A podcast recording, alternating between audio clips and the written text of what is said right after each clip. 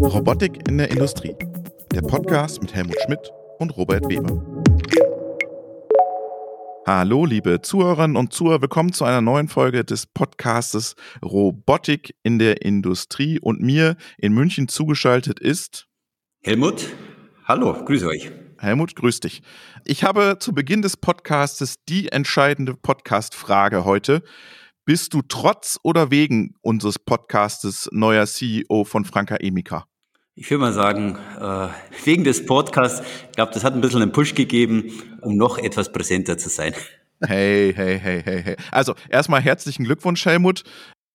Wir gratulieren dir, wünschen dir natürlich alles Gute. Glück wünsche ich dir nicht, weil das brauchst du nicht, weil du bist ja ein, äh, ein Vordenker der Cobots in der Industrie und ich glaube, die haben da einen ganz tollen Fang mit dir gemacht. Ich bin gespannt, was du da für Akzente setzt in den nächsten Wochen, Monaten, Jahren. Ja, ich freue mich auch schon und die bekannten 100 Tage gibt es das erste, den ersten Aus, Ausblick oder Rückblick. Sehr schön. Ähm, was hast du noch im aktuellen Teil? Ähm, ich habe eine sehr interessante Meldung, ähm, ist einmal Fetch Robotics. Es ist ja ganz groß über die Presse gegangen. 290 äh, Millionen Euro hat Zebra Technologies äh, Fetch Robotics gekauft. Wir haben ja die letzten Folgen viel über AGVs, Logistik und so weiter gesprochen. Und hier ist der nächste Big Bang. Also Gratulation an das Team. Die sind ja sehr, sehr gut aufgestellt mit ihren AGVs.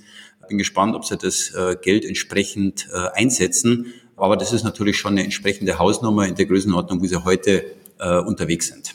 Wer war das? Zebra, hast du gesagt? Zebra Technologies. Sind das nicht diese RFID-Jungs, die ja, da so? Genau. Ja, oder? Schon, oder? Genau, genau.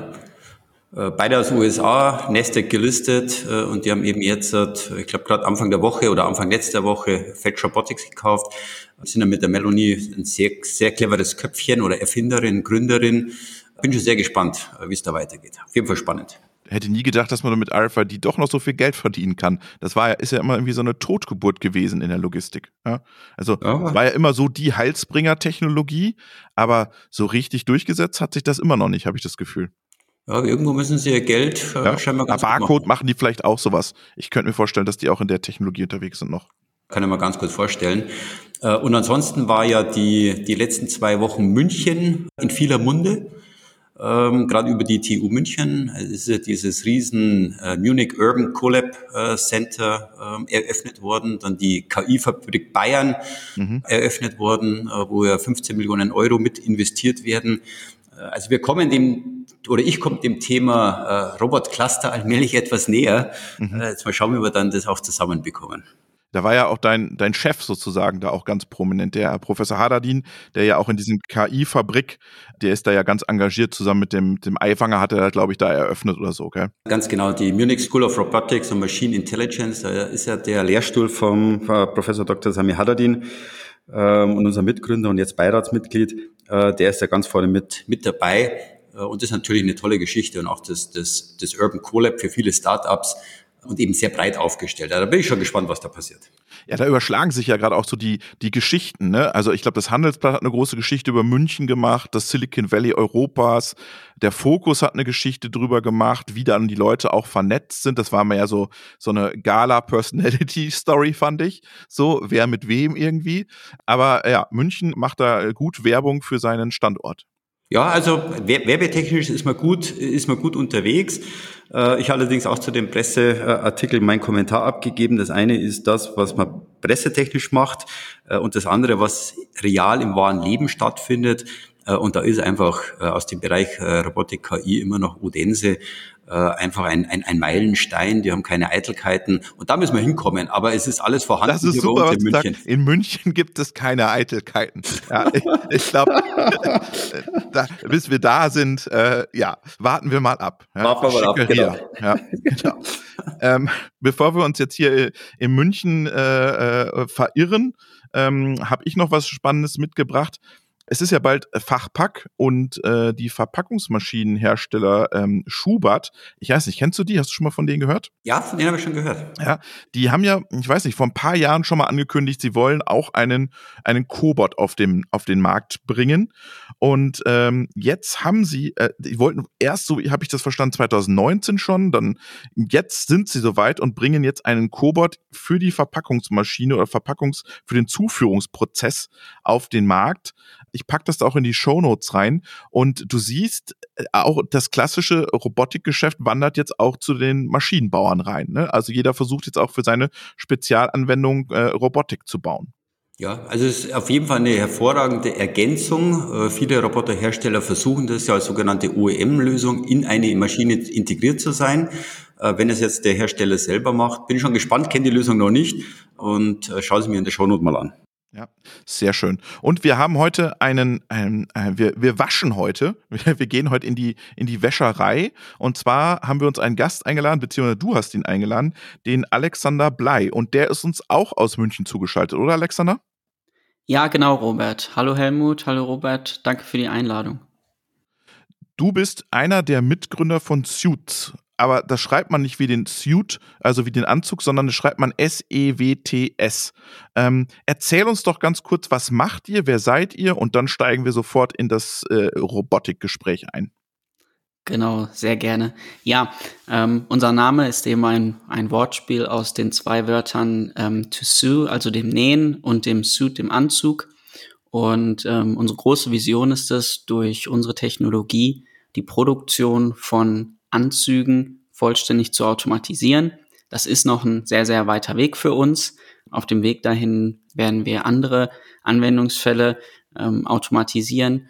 Und ja, wir beschäftigen uns allgemein mit äh, forminstabilen Werkstoffen. Ähm, das können zum Beispiel Textilien, Folien oder auch Lederwaren sein. Da gibt es noch erhebliche Potenziale in der Automatisierungstechnik, die wir heben wollen. Und eine Anwendung, weil ich gesagt habe, Wäscherei, ist in dieser Industrial Laundry, oder? Ganz genau. Wir haben uns ähm, aus der TU München vor ja, knapp drei Jahren ausgegründet und kommen eigentlich aus dem Bereich Faserverbundwerkstoffen und hatten da eben eine Technologie entwickelt, um, sag mal, Robotern verständlich zu machen, wie sich formenstabile Werkstoffe verhalten. Und wir wollten dann direkt losstarten, Kleidungsproduktion zu automatisieren und sind dann zu Unternehmertum gegangen, ähm, hattet ihr ja gerade auch schon erwähnt. Ähm, und da wurden wir wirklich extrem gut unterstützt. Es wurde, wir haben einfach die Märkte nochmal ganz neu gechallenged und haben dann leider feststellen müssen, dass es für uns als junges, ähm, teilweise noch unerfahrenes Team sehr, sehr schwierig geworden wäre, ein Use Case wie die Kleidungsproduktion schon anzugehen, weil es einfach kaum Kunden gibt und somit auch Pilotprojekte natürlich hier in, hier in Deutschland schwer umsetzbar sind. Und in dem Zusammenhang ähm, haben wir uns dann verschiedene andere Märkte angeguckt, ähm, auch noch mit regionaler Nähe. Und wir sind eben auf, auf Großwäschereien gestoßen. Die bereiten Wäsche für Hotellerie, Krankenhäuser ähm, oder Pflegeheime auf. Äh, das läuft heutzutage in einem eigentlich ziemlich innovativen Geschäftsmodell. Das ist so ein genanntes Mietwäschemodell. Den Wäschereien gehört die Wäsche ähm, häufig einfach weiße Standardprodukte und die werden dann an den Kunden äh, verteilt und die dreckige Wäsche abgeholt und wenn man die Namen der Branche kennt, dann wundert man sich, wie viele LKWs durch, durch eine Stadt wie München fahren, die äh, eigentlich nur dreckige Wäsche einsammeln und wieder ausgeben. Genau. Jetzt würde mich mal interessieren, ähm, gehen wir noch mal ein zurück, Stück zurück, als ihr in der TU wart. Wie habt ihr dem Roboter das beigebracht, diese Werkstoffe zu, zu erkennen und zu handeln? Genau, das ist, das ist eine sehr interessante Frage. Stell dir mal einfach vor, du stehst vor deinem Trockner zu Hause, ähm, hast da Handtücher und ein T-Shirt zum Beispiel gewaschen und holst diesen Knäuel einfach da raus. Und du als Mensch, dir fällt es extrem einfach, ähm, da einen Blick drauf zu werfen, zum Beispiel jetzt bei einem Handtuch den Saum oder die Ecke zu finden, greifst das raus und legst das dann zum Beispiel glatt auf einen Tisch das T-Shirt legst du auch glatt hin, kannst es dann bügeln und dann falten.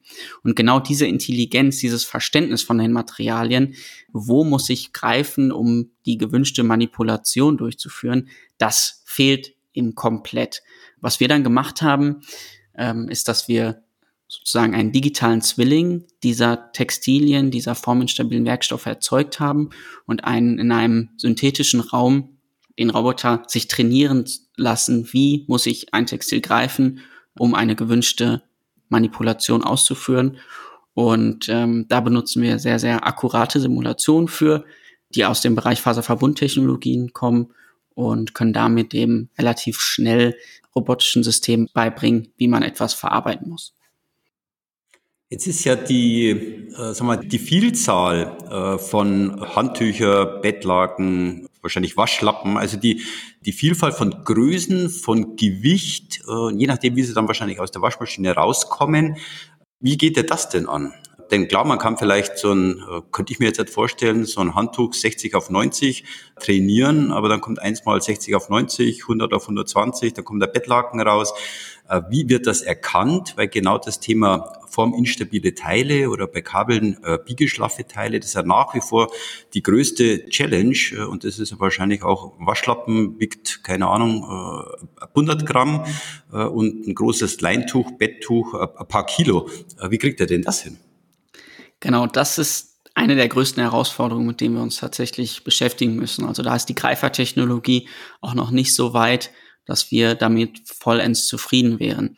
Wir haben jetzt in der Großwäscherei die luxuriöse Situation, dass vor dem Waschprozess Frottewaren, also Handtücher und, und, und Waschlappen von den ganz, ganz großen Textilien, also Bettlaken, getrennt werden, weil die verschiedene Waschprogramme eben haben. Ähm, das wird aktuell noch von Menschen ausgeführt, diese Arbeit. Für uns an die Maschine selbst kommen dann ähm, nur Textilien, ganz kleine Waschlappen bis hin zu sehr, sehr großen Saunatüchern. Das ist auch schon eine immense Materialvielfalt. Du hast es gerade angesprochen, Helmut. Wir haben kleine Waschlappen, äh, 20 auf 20, bis hin zu Saunatüchern, zwei Meter auf ein Meter. Aber das ist noch, sage ich mal, der Bereich, den wir verarbeiten können. Wir können die Materialien klassifizieren, können sagen, okay, das ist jetzt ein, ein, kleines Handtuch, das ist ein Saunahandtuch, das gehört zu dem Kunden, ähm, das gehört zu, zu dem anderen Hotel. Wenn es dann in ganz, ganz großen Textilien geht, Mangelwaren nennt man das, also, also Flachwäsche, Bettlaken, dann brauchen wir noch andere Greifertechnologien, die wir aktuell in der Form noch nicht am Markt sehen ähm, und wir deshalb diesen Anwendungsfall erst später, hoffentlich in ein, zwei Jahren bearbeiten können. Das ist eine interessante Frage. Ich meine, es gibt ja wahnsinnig viele Greiferhersteller und Greifen per se neben, neben Vision-Kamera ist ja mit das Wichtigste überhaupt. Wir haben letzte Woche mit, mit InnoSize, äh, mit dem Marc Schöneich gesprochen, äh, über Gecko-Greifer. Ähm, es gibt ja unterschiedlichste Themen. Jetzt sagst du, für euer Thema gibt es noch keinen Greifer. Wo, wo ist die Challenge am Greifen? Ich dachte, das ist vielleicht eher noch zu beherrschen. Ja, das, das dachten wir anfangs auch. Die große Challenge ist eigentlich, was du, was du gerade angesprochen hattest. Du hast eine extreme Vielfalt im Gewicht des Handhabungsgut. Also ein kleiner Waschlappen wiegt, sage ich jetzt mal, 80 Gramm. Ein großes Saunatuch hat dann schon mal gut und gerne ein Kilo. Und ich muss diese Bandbreite von Greifkraft letztlich abbilden können und dann gleichzeitig noch in diesen Regionen, also von ein paar Newton bis zu, ich sag mal, 100 Newton, dann auch noch fein regeln können. Und da ist es leider im Moment ein bisschen begrenzt. Wir hoffen mal, dass sich, dass sich in der, in der, in der Zukunft etwas tut. Deshalb haben wir auch angefangen, selbst ein bisschen was in dem Bereich zu machen. Also wir werden jetzt nicht hingehen und Greifer herstellen, aber ich sag mal, wir werden kombinieren vorhandene Greifer mit irgendwelchen Sensoren, um dieses Problem zu umgehen. Nichtsdestoweniger sind wir eigentlich eine eine Software Company und darauf möchten wir uns auch weiter konzentrieren und würden uns freuen, wenn das gesamte Ökosystem und ich glaube, das ist ja auch so ein bisschen dein Steckenpferd, Helmut, ja einfach wächst und äh, sich dadurch interessante Plattformen und Möglichkeiten ergeben. Absolut. Vielleicht müsst ihr mal diese Shadow-Hand euch anschauen. Ähm, Robert, du hast ja mit dem, mit dem Rick gesprochen. Ich weiß nicht, ob das eine Möglichkeit ist, also sprich ein Fingergreifer. Ähm, vielleicht kann, kann der sowas lösen. War sehr interessant, glaube ich, was du mit ihm gesprochen hast. Genau, der kommt übernächste Woche, der Rich aus UK. Ähm, ich gebe dir dann einen Hinweis, Alexander, weil äh, ich glaube, das ist ein spannender Ansatz. Was mich noch interessieren würde, was spart sich denn jetzt diese, diese Wäscherei, wenn er das einsetzt? Könnt ihr da ein bisschen Zahlen, habt ihr da Zahlenmaterial? Ja, auf jeden Fall. Also die Wäscherei hat ähm, mehrere Problemfelder ähm, aktuell zu lösen und eins davon ist ganz klar der, der Fachkräftemangel. In der Wäscherei selbst handelt es sich um, ein, um eine Arbeitsumgebung, die extrem heiß ist. Ähm, man hat teilweise eine hohe Luftfeuchtigkeit, äh, man hat aber auch Staub. Ähm, das ist kein, kein schlimmer Staub, das ist einfach der Textilstaub, der, der einfach beim, beim Trocknen entsteht. Und da ist es so, dass die Wäschereien schon deutlich, deutlich mehr als, als Mindestlohn auch zahlen müssen, damit sie genug Leute finden. Jetzt in der Corona-Zeit ist dazu gekommen, dass äh, gerade die Wäschereien, die sich auf Hotellerie spezialisiert haben, extreme Einbußen hatten, teilweise ähm, über Wochen hin ganz schließen mussten. Und da ist es so, dass die Leute dann natürlich in Kurzarbeit geschickt wurden und dann sich einfach andere Branchen gesucht haben, die im Moment ganz klein wachsen sind. Ich meine, ich muss da nur mal an, an Lieferando oder Gorillas denken, die einfach ähm, brutal skalieren und, und händeringend Leute suchen und ähm, die eben nicht die Leute in Kurzarbeit schicken. Und jetzt gerade haben die Wäschereien kaum noch Leute und haben da extreme Probleme. Viele Wäschereien waschen auch im Dreischichtbetrieb. Ähm, das heißt, ich, ich wasche wirklich im Sommer rund um die Uhr Textilien. Das heißt, ich komme da mit einer relativ kurzen Amortisationszeit ähm, für, ein, für ein robotisches System schon zu einer guten Lösung. Und mittelfristig wollen wir auch so hingehen, dass wir das gesamte, gesamte Thema Robot as a Service nochmal neu denken, gerade für die Wäschereien interessant machen, geringe Investitionskosten und dann an eine Art Mietmodell, sowohl für die Hardware als auch für die Software und man dann ähm, Amortisationszeiten von ja unter zwei Jahren garantieren kann. Jetzt erinnere ich mich, äh, Alexander, an vor knapp, keine Ahnung, 25, vielleicht sind schon 30 Jahren, also während meines Studiums habe ich selber in der Wäscherei gearbeitet. Äh, und was mir dabei aufgefallen ist, es gibt ja eigentlich, zumindest dort, wo ich war, so gut wie keinen Platz. Ähm, also die Maschinen standen damals sehr eng äh, beieinander. Genau das, was du gesagt hast. Es war heiß und teilweise staubig. Die Leute sind rumgelaufen. Das ist ja eigentlich eine riesen Herausforderung, äh, dort wo eigentlich kein Platz vorhanden ist, einen Roboter reinzubekommen? Äh, oder haben sich dort jetzt die industriellen Wäschereien schon ausgerichtet? Oder wäre das eine Grundvoraussetzung, um Roboter einzuführen, zu automatisieren? Äh, und ist man dann eher auf einem Industrieroboter? Äh, oder könnte man das Thema Cobot da habe ich zwar vielleicht die, die, die, die Reichweite und das Gewicht als Beeinschränkung, äh, aber vielleicht kann man das ja voneinander trennen. Wie, wie, sind, wie sind da die tatsächliche Situation? Denn überall kannst du einen Roboter ja nicht wirklich platzieren. Genau. Wir haben ganz früh schon angefangen mit, mit den Kunden, mit den Wäschereien zu sprechen und haben das Produkt auch eigentlich zusammen mit denen Hand in Hand entwickelt. Und das Thema Platz ist für die Großwäschereien ähm, ein enormes Problem auch weiterhin. Wir haben dadurch versucht, ein möglichst kleines Package zu, zu generieren. Unter allem ist es, ist es keine zwei Meter breit und ähm, keine vier Meter lang. Also es ist relativ klein. Nichtsdestotrotz ist es aktuell immer noch teilweise zu groß für manche Betriebe. Ähm, da arbeiten wir dran. Aber du hast vollkommen recht. Ähm, in, in Zukunft wäre es auch interessant, zum Beispiel Cobots zu verwenden, die, die einfach ein bisschen kleiner sind. Zurzeit ist es so, dass wir industrielle Roboter verwenden ähm, hat zwei Gründe. Zum einen Reichweite und Gewicht, ganz klar. Auf der anderen Seite ist es so, dass wirklich in der Wäscherei doch komplizierte Umgebungsparameter herrschen, wo wir uns mit den, mit den Cobots derzeit noch nicht so ganz wohlfühlen und ein Industrieroboter, ähm, der zum Beispiel auch geeignet ist, um Schweißarbeiten zu leisten, der da einfach eine, die, die gewünschte Zuverlässigkeit bietet. Was mich interessieren würde, äh, Alexander, Jetzt habt, hast du am Anfang gesagt, wir wollten die Textilproduktion komplett verändern. Habt ihr das immer noch im Blick? Weil ich nehme wahr, Textilproduktion kommt zurück nach Europa. Ich, ich, ich sehe meinen äh, Badges hinten in meinem Sweatshirt steht drin Made in Portugal, Made in Rumänien, Made in Bulgarien. Das war vor zehn Jahren vielleicht noch anders. Ist das immer noch ein Ziel von euch? Das ist unser ganz klares Ziel und ähm, ich hoffe, dass wir das auch in den, in den nächsten ein, zwei Jahren schon anfangen können. Es ist so, wir sind definitiv kein Wäscherei-Startup. Es ist für uns ein extrem interessanter Use Case jetzt, weil er enorme Potenziale hat. Mittelfristig wollen wir uns auch für verschiedene andere Use Cases ähm, weiterentwickeln. Die Kleidungsproduktion ist da mit Sicherheit einer der größten. Ähm, wir sehen es auch so. Äh, es kommt immer mehr Produktion hier hier äh, zurück. Es ist aber auch nicht nur ein Thema, was zum Beispiel mit ähm, Nachhaltigkeit zu begründen ist. Es ist auch ein Thema ähm, der Lieferkettentreue. Wir haben es in der Corona-Krise gesehen. Ähm, Lieferketten können abreißen. Das ist vielleicht jetzt für ein, ein T-Shirt nicht ganz so problematisch, aber wenn ich mal an Arbeitskleidung, an Schutzkleidung oder an Atemmasken denke, ist es schon etwas, wo ich sagen muss, ist es vielleicht nicht auch politisch sinnvoll, Produktion hier vor Ort zu forcieren?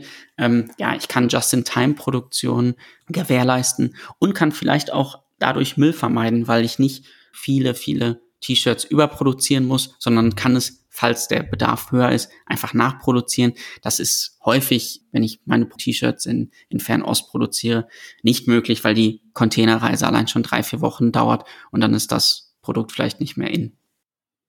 Es gibt ja einen deutschen Hersteller, der sehr darauf abfährt, Made in Germany. Äh, vielleicht wäre das einer der ersten, den er mal zu kontaktieren, wenn ihr das nicht schon gemacht habt. Auf jeden Fall, Helmut. Ähm, die Anfragen, sag ich mal, laufen und äh, ich hoffe, ich kann in den nächsten Tagen oder Wochen da mal ein Gespräch mit den Eigentümern Schön. auf die Beine stellen. Äh, was mich interessieren würde, ähm, lasst uns noch mal zu eurer Vision zurückkommen. Was soll denn dann der Roboter machen in der Textilproduktion? Äh, soll der äh, Muster zuschneiden? Soll der nähen? Was stellt ihr euch vor und wie soll das funktionieren? Genau, da müsste man vielleicht ein bisschen mehr verstehen, äh, was für Maschinen es, es schon am Markt gibt.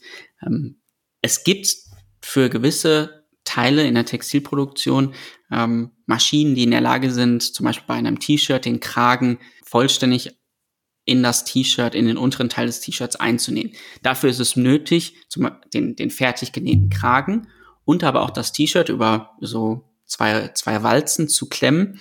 Diese Walzen fahren dann auseinander und ich habe dann eine Zirkularbewegung, die mir den Kragen da einnäht. Da sind wir allerdings wieder bei der ursprünglichen Problemstellung. Ich muss ähm, aus einem undefinierten Zustand, zum Beispiel jetzt den Kragen oder den ähm, oder das, das, das Körperteil des T-Shirts, in einen definierten Zustand bringen. Und diese Probleme ähneln sich wiederum sehr, sehr mit den Problemen, die wir in der Großwäscherei haben. Ein ähnliches Problem habe ich in der Retourenkontrolle im, im E-Commerce, im Mode-E-Commerce. Du hast ein T-Shirt, was zurückkommt oder eine Hose. Diese Pakete werden alle geöffnet, angeschaut, eine Qualitätskontrolle durchgeführt, geguckt, ob, ob, ähm, ob sie noch gut riechen. Und dann werden sie wieder manuell gefaltet und eingepackt. Es geht immer um diese Transformation von einem undefinierten hin zu einem definierten Zustand, um dann weitere Schritte zu ermöglichen. Und diese Beispiele haben wir eben auch in der Kleidungsproduktion. Es gibt auch Maschinen, die, die Manschetten für Hemden nähen können, aber es gibt halt keine Maschinen oder keine robotischen Systeme, die so eine Nähmaschine bestücken und entladen können. Und genau das ist eigentlich ähm, das Thema, mit dem wir uns ganz stark beschäftigen. Aber müsstet ihr dann nicht mit den Nähmaschinenherstellern sprechen? Genau, das sind immer zwei, zwei Möglichkeiten. Ähm, entweder du versuchst äh, mit dem Endkunden zu sprechen, also in dem Fall jetzt dem, dem Kleidungsproduzent oder mit dem Nähmaschinenhersteller. Im Fall der Großwäschereien haben wir am Anfang versucht, mit den Herstellern dieser Maschinen Kontakt aufzunehmen. Es hat es uns leider nicht gelungen und ähm, wir sind eigentlich auf, äh, ja, auf wenig Interesse gestoßen und haben dann gesagt, okay, egal, brauchen wir nicht, reden wir einfach mit den Endkunden. Das hat sich als ganz gut herausgestellt, weil wir die Bedürfnisse der Kunden dann viel besser matchen konnten. Ähm, wir konnten viel näher mit denen zusammen entwickeln und wie wir das in der Kleidungsproduktion machen, ist im Moment noch hm, nicht abzusehen. Ähm, Problem ist auch, dass einige Nähmaschinenhersteller ja nicht mehr in deutscher Hand sind. Und da müssen wir uns sehr, sehr genau überlegen, welchen Weg wir gehen wollen.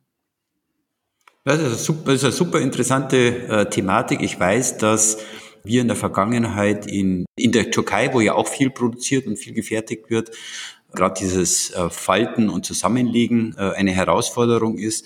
Aber äh, wenn dann der nächste Armani Luxusanzug von euch kommt, kann man den dann in dem, in dem Preissegment noch ähm, verkaufen, ähm, ähnlich wie die Schweizer Uhr, made by hand oder der Armani Luxusanzug bei Hand genäht? Äh, oder sagt ihr, das ist wahrscheinlich eher was für, für, für Standardware, wo man auch einen Preis- und Wettbewerbsdruck hat? Kaum hat der Helmut einen neuen Job, gibt's Armani-Anzüge bei ihm. nicht schlecht, nicht schlecht. Ja, ja, aber wir sind ja als Startups, wir haben Polos und T-Shirts, keine, ja. keine Anzüge. ist auf jeden Fall eine, eine interessante Frage, Helmut. Ähm, ich glaube, man muss sich da ganz klar mit dem Thema Markenbildung und ähm, in welche Kerbe schlage ich da auseinandersetzen.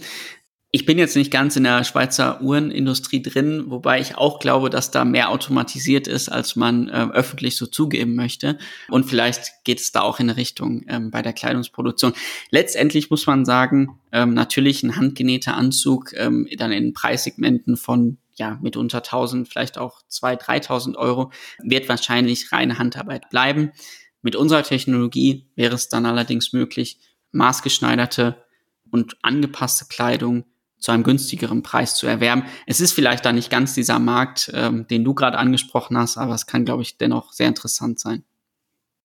Ich würde zum Abschluss nochmal ganz kurz abgrenzen. Du hast ja gesagt, ihr seid ein Softwareunternehmen, oder? Genau. Ja, die Software steht im Mittelpunkt. Verrat uns doch noch mal kurz so ein bisschen, was steht da sozusagen softwaretechnisch dahinter? Das ist wahrscheinlich Python oder welche Plattform nutzt ihr da? Genau, ja, den, den, den Code, ähm, also wir, wir programmieren hauptsächlich in, in Python, CPP, mhm. aber auch dadurch, dass wir in der Automatisierungstechnik unterwegs sind, ähm, haben wir auch einige ähm, SPS-Komponenten drin. Allein bei dem Thema war es für uns, als ich mal eher, als wir neu in diese ganze Automatisierungsbranche gekommen sind, schon extrem interessant zu verstehen, wie schaffe ich es überhaupt, dass ein, ich sag mal, ein intelligenter Code mit einem neuronalen Netz dahinter auf Python programmiert mit einer SPS äh, kommunizieren kann. Das, das ist bei weitem noch nicht Industriestandard. Und ähm, wir haben uns, wir haben uns da extrem gewundert, wie, wie in der Industrie tatsächlich gearbeitet wird ähm, und, und was eben eigentlich noch ein No-Go ist, weil es vielleicht nicht zuverlässig genug ist oder wie auch immer. Genau, was wir grundsätzlich machen, wir, wir stellen eigentlich ein Industrial PC zur Verfügung, wo unsere neuronalen Netze, ähm, wo unsere Computer Vision und die, die Steuerung der Roboter draufläuft. Die Netze, die Architekturen greifen wir teilweise auf, auf bestehende ähm, Architekturen zurück um, und trainieren die dann für unsere Anwendungsfälle ähm, neu ähm, beziehungsweise um. Es ist aber auch so, dass wir jetzt gerade für diese Verarbeitung von den Textilien und dieses, dieses Beibringen dem Roboter, okay, was muss ich jetzt tun, dass es da relativ wenig am Markt gibt. Und für die Kleidungsproduktion selbst müssen wir da wahrscheinlich auch noch tiefer in die, in die Entwicklung der, der Netze selbst einsteigen. Und was mich noch interessieren würde, wenn ihr das dann da aufbaut, kann dann der Anwender theoretisch das System auch äh, selber anpassen, optimieren, teachen? Was sind da die Herausforderungen für ihn? Genau, die in der Wäscherei und auch in der Kleidungsproduktion ist, ist die größte Herausforderung die Materialvielfalt. Also ich habe mal eine neue Farbe, ich habe ein komplexes Muster. Bleibe ich jetzt mal kurz in der Wäscherei. Eine Wäscherei hier um München bekommt einen neuen Kunden, ein sehr, sehr hochpreisiges Hotel, was darauf besteht, ich möchte hier mein ganz besonderes Logo immer sichtbar auf meinem Handtuch haben. Dann kann es natürlich sein, dass die Bildverarbeitung aus irgendeinem Grund mit diesem Logo ähm, oder mit einer speziellen Farbton ein Problem hat und sagt, ey, okay, hier greife ich immer an der falschen äh, ähm, Ecke. Und da kommt eigentlich der, ähm, der springende Punkt bei uns zum, zum Vorschein. Wir benutzen, ich hatte es gerade anfangs angeschnitten, wir benutzen ähm, Simulationen um einen digitalen Zwilling dieser, dieser Textilien zu erzeugen und können dadurch einfach mit einem Foto des Handtuchs, also wenn der Wäschereibetreiber uns ein Foto des Handtuchs schickt, können wir basierend auf dem Foto eine Animation erzeugen, einen, einen digitalen Zwilling, ein Rendering und können das neuronale Netz damit nachtrainieren.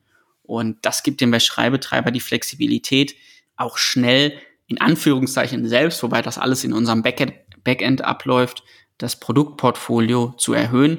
Und wenn ich jetzt nochmal den Bogen schlage im E-Commerce, zum Beispiel bei der Retourenkontrolle, schwebt uns vor, dass wir basierend auf den Modebildern, die vielleicht auf einer Website sowieso schon veröffentlicht sind, dem neuronalen Netz beibringen, okay, wo ist jetzt zum Beispiel die Schulterpartien, weil ich kann in, auf einem Bild einen Menschen lokalisieren. Ich kann sagen, okay, da ist der Kopf, da sind die Schultern, ähm, greif, greif bitte da oben, um es dann in eine Faltmaschine einzugeben.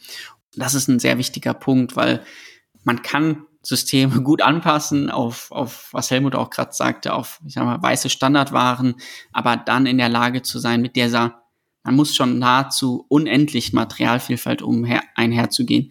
Ähm, da braucht es eben andere Methoden und ich glaube, da sind wir auf einem ganz guten Weg. Hast du noch eine Abschlussfrage, Helmut? Nee, meine einzige Frage ist tatsächlich ähm, Chapeau, äh, wenn ich mir zukünftig dieses E-Commerce-Thema anschaue. Das ist ja gewaltig, was die Variantenvielfalt angeht. Äh, und ich will ein bisschen mit der Frage abschließen, die du kurz angesprochen hast, Robert, äh, auch hinsichtlich äh, des Programmierens, des Bedienens. Denn anfangs, äh, Alexander, hast du gesagt, ähm, es hat auch mit den Mitarbeitern und mit den Qualifikationen zu tun und alle reden ja Richtung Ease of Use und Usability. Äh, ich glaube, das wird wahrscheinlich tatsächlich eins der größten Challenges und Herausforderungen werden neben der Variantenvielfalt. Also daher wünsche ich euch viel Glück, äh, wenn der ein oder andere äh, Greiferhersteller zuhört äh, und gehört hat, eure, ihr habt noch Probleme, äh, meldet euch beim Alexander, äh, der hat sicher offenes Ohr für euch. Auf jeden Fall äh, würde ich mich drüber freuen. vielen, vielen Dank, Alexander, und schöne Grüße an euch beide nach München. Robert, danke dir. Wieder sehr interessant gewesen. Danke dir, danke Helmut, danke Robert.